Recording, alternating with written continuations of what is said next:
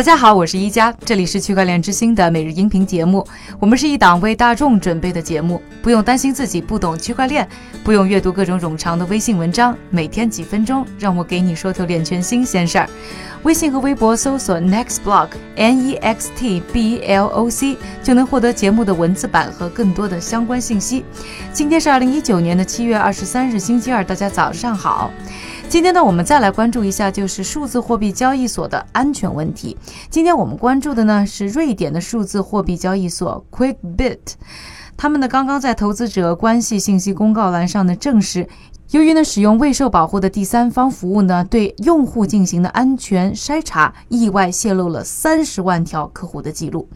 这次数据泄露事件呢，是被安全研究人员保尔比肖夫首先曝光的。他呢，在使用网络安全数据收集和搜索公司 Sodan 的时候呢，发现了这个开放的数据库。只要有一定的工具，什么人都可以进入这个数据库。比肖夫呢称，QuickBit 团队在得知这个消息之后呢，在七月三日前后啊，紧急的删除了这一个开放的数据库。泄露的客户信息呢，主要包括全名、地址。电子邮件地址、用户的性别、出生日期，以及啊一些包括信用卡最后几位数字等等的交易信息，但不包括任何的密码、社会安全号码以及呢数字货币的密钥。除此之外呢，一百四十三条包含了销售商私钥、名字、密码、用户登录账号和其他信息的内部机密记录呢，也在泄露的名单中。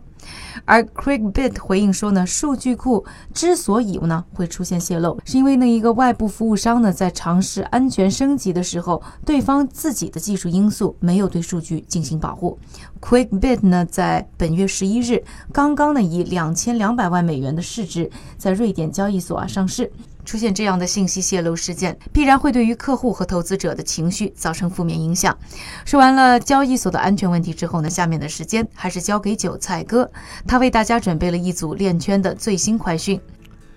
好的，一家，我们先来看看国家监管方面的动向。首先，伊朗工矿业和农业商会刚刚宣布，伊朗政府经济委员会已经批准了在伊朗建立数字货币开采机制。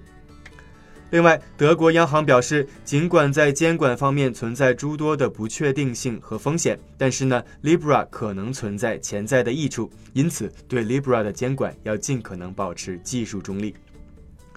最后，受到美国的监管压力影响，数字货币公司 Circle 宣布，旗下的数字货币交易所 Poloniex 将获得百慕大数字资产业务的许可执照。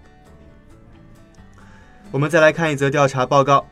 消息应用 Viber 的最新研究显示，英国和美国百分之四十九的消费者不信任脸书涉足数字货币。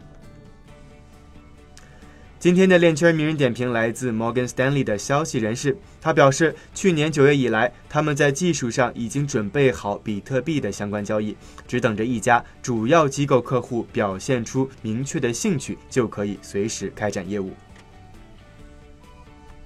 感谢韭菜哥的分享，感谢各位的收听。想要获得呢文字版，欢迎关注我们的微博区块链之星 Next Block，也欢迎呢关注我们的微信 Next Block。也希望大家可以在我们的节目以及微博、微信平台上给我们留言，参与节目的互动。感谢大家的收听，我是宜家区块链之星，还原区块链最真的样子。我们明天再见。